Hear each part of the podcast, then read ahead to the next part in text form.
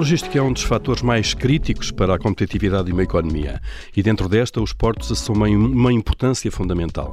É disso que falamos hoje, como é que a tecnologia está a mudar a atividade dos portos e vamos mesmo olhar para um caso concreto, o caso da introdução do 5G em Leixões. E para isso temos connosco Pedro Machado, é responsável pelo novo negócio da NOS na área do B2B, e Hugo Bastos, diretor de Sistemas de Informação da Administração dos Portos de Douro, Leixões e Viana do Castelo.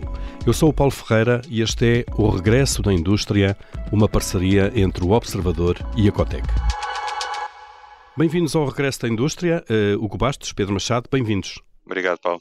Obrigado. Hugo Bastos, começando por si, uh, uh, como é que a tecnologia está a mudar aquilo que é a atividade central dos portos, que é a recepção e expedição de mercadorias, de grandes mercadorias? Bom, a tecnologia já era, e ao melhor, é aos dias de hoje fundamental no suporte ao negócio portanto, e, e, na, e, na, e à operação dos portos. Mas falando do que se normalmente se refere à transformação digital, à semelhança de outras indústrias e outros negócios, a introdução destas novas tecnologias digitais, da transformação digital, de potencial disruptivo, estão a mudar radicalmente os portos e a forma de, de operar dos portos. Eh, temos vindo a observar, ou podemos observar já, inúmeras iniciativas a decorrer nos portos, eh, só para referir alguns casos internacionais, iniciativas como o Smart Port no Porto de Roterdão, Porto de Hamburgo, ou a iniciativa Are Fortitude do Porto Roterdão, que é um demonstrador de tecnologia. Eh, não obstante, por cá também se faz, eh, tem-se feito a transformação digital. É o caso do exemplo da, do projeto JUL, Janela Única Logística, da âmbito nacional, que é uma plataforma que vai alargar uh, o Port Community System normal, que é a janela única portuária dos portos, para, ao longo da cadeia logística até, até ao importador e exportador mas também outros tipos de projetos, eh, mesmo aqui em Leixões, que nós temos feito, eh, Leixões Viana, no Rio Douro, como posso enumerar aqui o simulador Full Mission Bridge, um simulador de equipamentos terrestres, o Digital Twin, entre outros. Se pensarmos em tecnologias, eh, podemos pensar em blockchain, no IoT, Smart Sensor. Isso, isso já está tudo, o blockchain está tudo a entrar na atividade dos portos também. Sim, sim, está. Estamos a entrar e, e, na logística em si, mas também na atividade dos portos diretamente. Posso dar o exemplo do blockchain por exemplo, eh, no levante dos contentores, eh, o normal é, é, se for por rodovia, por exemplo, um camionista vai levantar um contentor e ele levanta o contentor sob a ordem de um cliente, ok? E, e, mas nós não temos, por assim dizer, um token que nos permita validar uh, se realmente aquele, aquele camionista tem autorização do cliente para o fazer. E o blockchain pode resolver isto porque através do, do, do, dos tokens, dos referidos tokens que eu falei, que podem ser transmitidos, o, o, cliente pede ao operador terminal um token, que é transmitido ao cliente, que transmite por sua vez à, à companhia de, de caminhonagem ou de transportes terrestres, que depois passa ao motorista e nós podemos validar esse token, por exemplo, para a entrada do porto e saber se ele pode realmente levantar esse contentor. O é um exemplo o token já agora aplicação é, da blockchain. É um, é, um, é um sinal informático. É isso? É uma. Pode-se pode entender como isso. Uh, na, uh, sim, um token é algo que eu possuo, neste caso digital, tanto pode ser um QR Code, pode ser em vários formatos, mas que eu consigo validar depois na blockchain a sua autenticidade. Uh, nessa perspectiva, mas pode, pode, ser, pode ser num dispositivo smart mobile ou pode ser pode até ser um QR Code impresso, hum. mas depois eu tenho que confrontar porventura com, com um documento do, do, do, motorista e poder validar a autenticidade desse. desse... Isso aumenta, obviamente, a segurança uh, da, da, da, transação e, da, e de todos os movimentos uh, logísticos. Sim, neste caso, o objetivo, neste, neste, neste use case que eu referi, o objetivo é aumentar a segurança.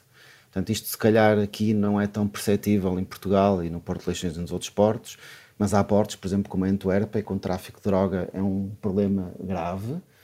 E, e, e, há casos de roubos de contentores uh, que, que, depois até são abandonados na rua com a carga, mas são, são apenas resgatam a, a droga ou, ou, outros bens que, que, terão sido contrabandeados do contentor e deixam o contentor abandonado. O que é que acontece? Quando o dono do contentor vai levantar o contentor, ele já foi levantado por alguém. Já lá não está, Portanto, claro. Este permite resolver esse problema, porque me permite a mim autenticar em tempo real eh, que essa pessoa é realmente uh, detentora desse passe de levante, por assim hum. dizer. Muito bem, deixe-nos eh, trazer à conversa também Pedro Machado, uh, que é, o, que é o, o, responsável então pelo novo negócio da nós na área do B2B. Uh, a nós que tem um projeto piloto, precisamente com o Porto Leixões, na área para a introdução do 5G. O 5G ainda não chegou ao mercado, sabemos que o leilão está atrasado para, para, para fins comerciais, mas de qualquer maneira as, as tecnológicas como a nós já o, já, já o estão a introduzir em projetos piloto como este. Pedro uhum. Em que consiste concretamente este, este vosso projeto? Em primeiro lugar, eu penso que é, é, relevante mencionar que este projeto faz parte de um plano mais uh, abrangente que está a ser construído em parceria entre a nós e a PDL para de facto entender como é que o, o 5G pode acrescentar valor uh, ao Porto, plano este que é um plano ambicioso de 5 cinco, cinco adeirantes. Não é? E por isso, nesse sentido, este projeto é apenas o início desse plano mais, mais vasto.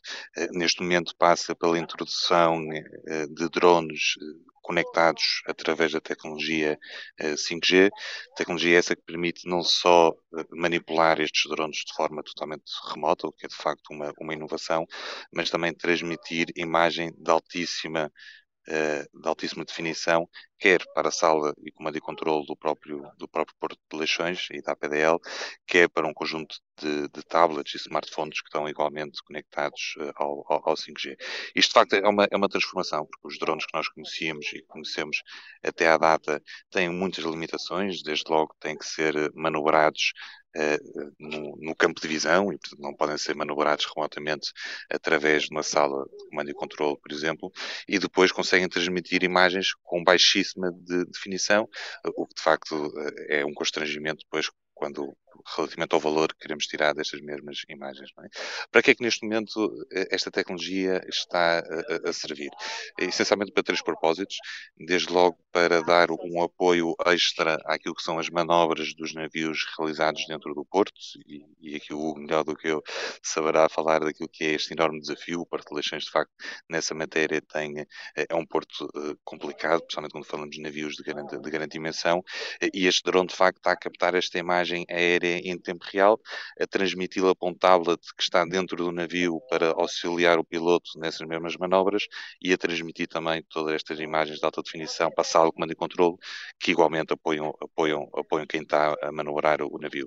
Uh, e isto aplica-se a diferentes tipos de manobras, mas nomeadamente àquilo que é a passagem dos navios por entre a ponte móvel eh, que liga Matosinhos a, a Lessa eh, e que de facto muitas vezes tem, tem, ali, eh, tem ali folgas de segurança muito, muito curtas. Isto é a primeira utilidade. A segunda utilidade passa por utilizar estes drones para a manutenção de infraestruturas, como é o caso, por exemplo, de gruas.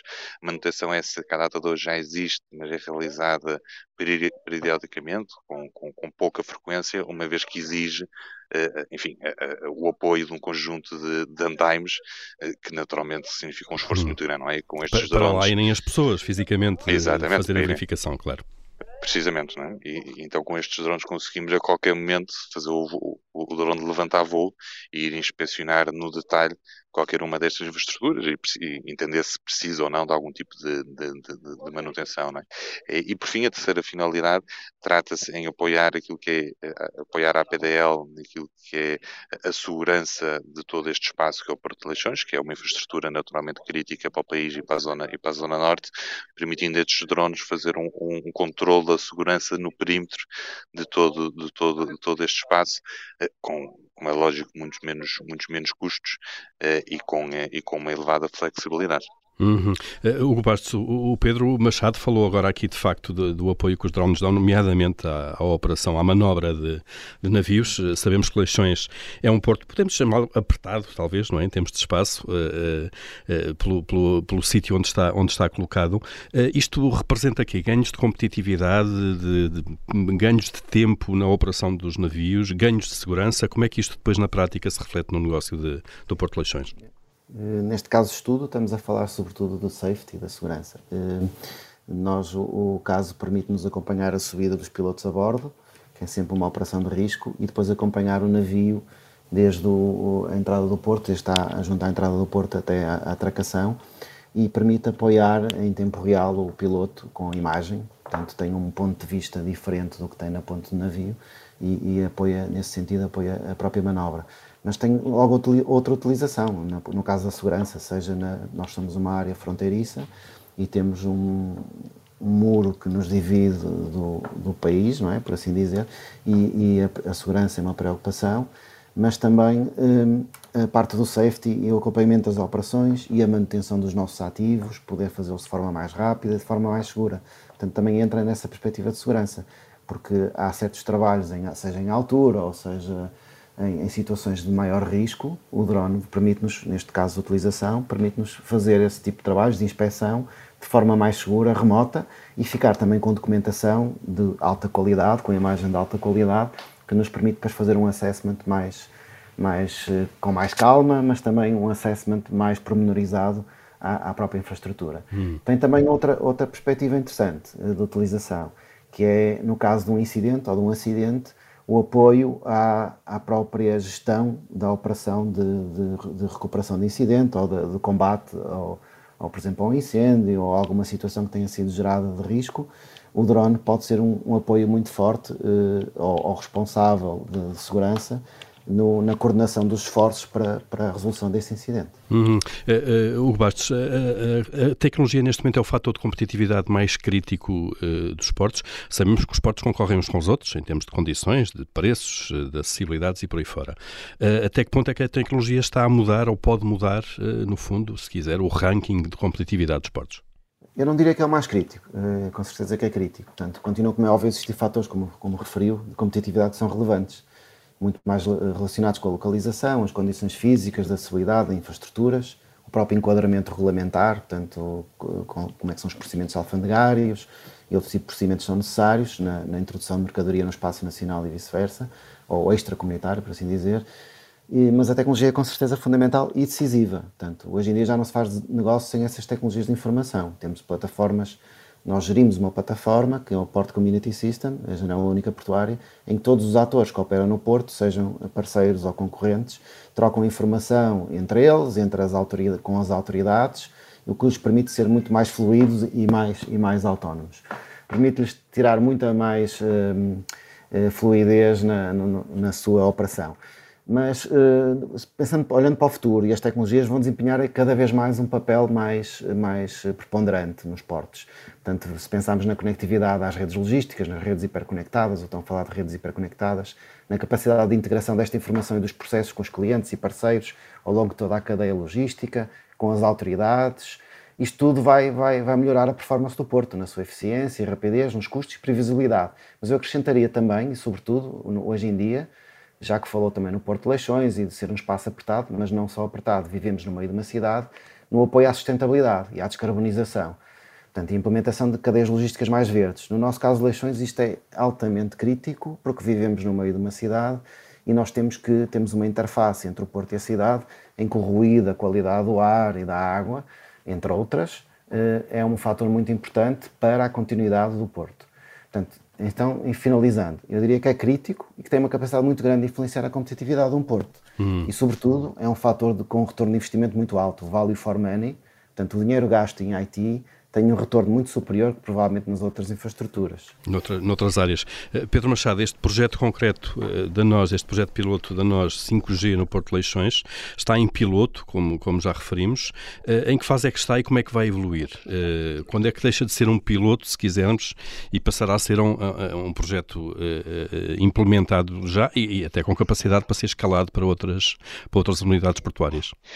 este, este projeto já é, já é ao longo do sentido em que começou a ser trabalhado no, final do ano, do ano passado, com, eh, enfim, várias reuniões, workshops para entender efetivamente eh, os requisitos e como é que a tecnologia podia, podia ajudar o dia a dia das operações do, do Porto. Fizemos na primeira metade deste ano alguns testes com, uma primeiro, com um primeiro protótipo durante, durante longos, longos dias que nos permitiu essencialmente perceber eh, e aprender bastante na performance desta, desta solução e dentro de duas semanas, uh, uh, agora não me recordar, mas penso que é dentro de duas semanas, iremos entregar então a solução final que estará em, em testes durante vários meses. É? A ideia é que, estes é que durante estes meses consigamos e com a utilização diária desta, desta tecnologia, consigamos exatamente perceber quais é que são os impactos reais, conseguir uh, uh, concretizar esses impactos uh, em números, mas a nossa percepção e, e, daquilo que foram os primeiros testes é que de facto eles são bastante significativos e nesse sentido a nossa expectativa é que este drone que vamos agora instalar fique já em definitivo e que depois devemos de, de, avaliar se quantos mais drones é que de facto é que faz sentido colocar, colocar neste projeto. Uhum. Uh, uh, Pedro Machado, ainda, uh, que, que, em que outras áreas é que este tipo de tecnologia, de soluções que estão ali a ser testadas, podem ser aplicadas depois?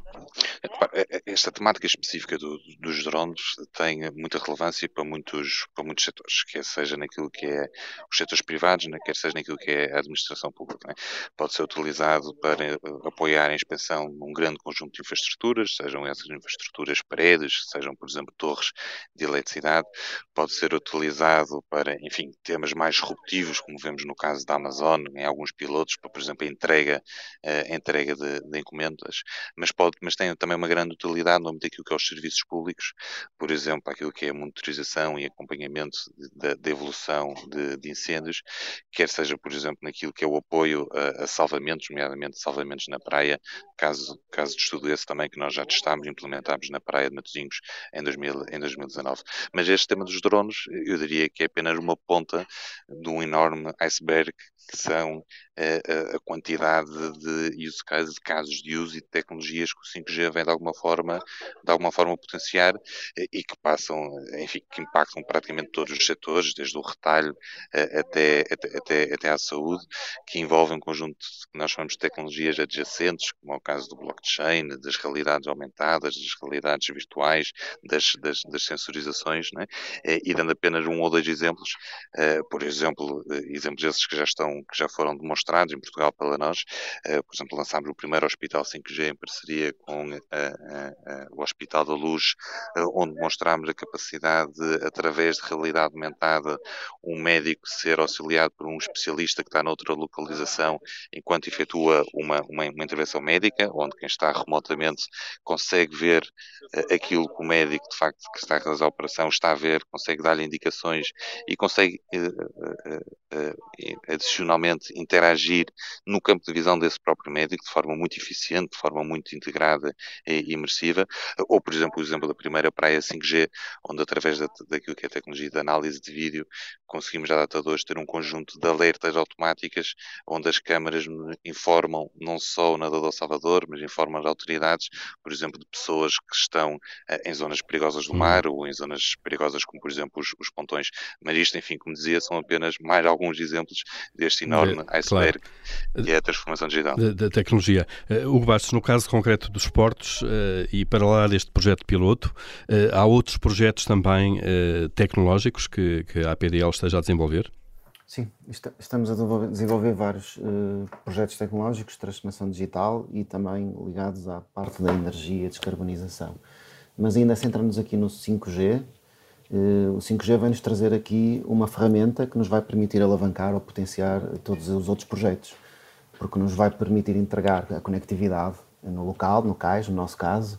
Portanto, nós temos uma vasta área geográfica num ambiente hostil, em que temos muito metal, e isso para a radiofrequência, para a transmissão de ondas rádio, é, é um problema. Nós temos hoje em dia diversas uh, redes uh, que coexistem e provocam interferências entre si e cuja manutenção e o custo de operação é alto, temos alguma dificuldade na manutenção do nível de serviço. Portanto, e a promessa aqui do 5G, de uma solução de alta fiabilidade, com grande capacidade e cobertura, permite-nos eh, passar para uma rede convergente, uma única rede, e a parte também das aplicações do slicing, podemos ter perspectivas diferentes ou afinar a própria rede para a aplicação que nós vamos usar, se é uma aplicação de baixa latência, que eu dou exemplo, por exemplo, a operação remota de gruas de cais, ou o caso dos drones, pode ser também o caso, Portanto, a parte de, hoje em dia que se faz a operação remota de, de, equipamentos que são, que tem que ser em tempo real, mas também, por exemplo, o apoio às operações no local e no cais, em que podemos ter realidade aumentada, podemos ter outro tipo de equipamentos embarcados nos nossos equipamentos para apoio ao operador que está a fazer as operações no cais e como também estamos a ver neste piloto na parte da segurança e do safety e também no que falou o colega o Pedro, o Pedro Machado, em que no apoio à monitorização, à resposta e, e, ali um hum. apoio à decisão nos incidentes é, é, fundamental. fundamental. Temos inúmeros casos onde podemos aplicar, portanto, eu diria que o 5G é um enabler e, como tal, é aqui um suporte para todas as outras tecnologias florescerem e os projetos e as aplicações que nós queremos fazer com essas tecnologias. É, é quase mágico 5G e estamos mesmo a terminar. Eu pedia só ao Pedro Machado, em, em 30 segundos, de facto, para nos descrever esta potencialidade do 5G, do 5G a questão da latência, que é fundamental, uh, explicar um bocadinho o que é isso, da, da, da latência quase zero. A, a, latência é, se calhar, aquele atributo da rede uh, mais, mais, mais difícil ou menos compreendido por, eh, por pessoas normais como, nós, mas no final do dia passa pelo tempo de resposta da rede, não é? Portanto, quando cada vez que eu tento comunicar com a rede, há um tempo em que um determinado dispositivo envia dados, não é? Esses dados são processados na cloud e depois devolve uma resposta, não é?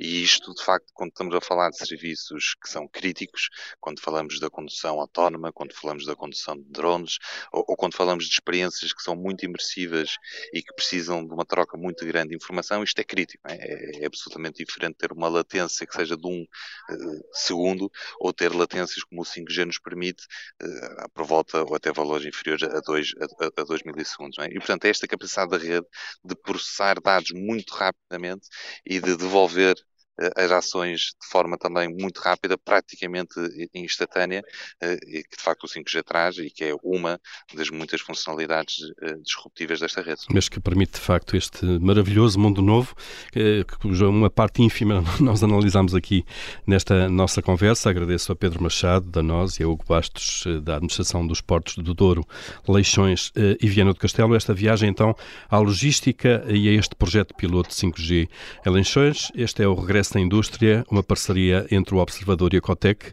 Até o próximo programa.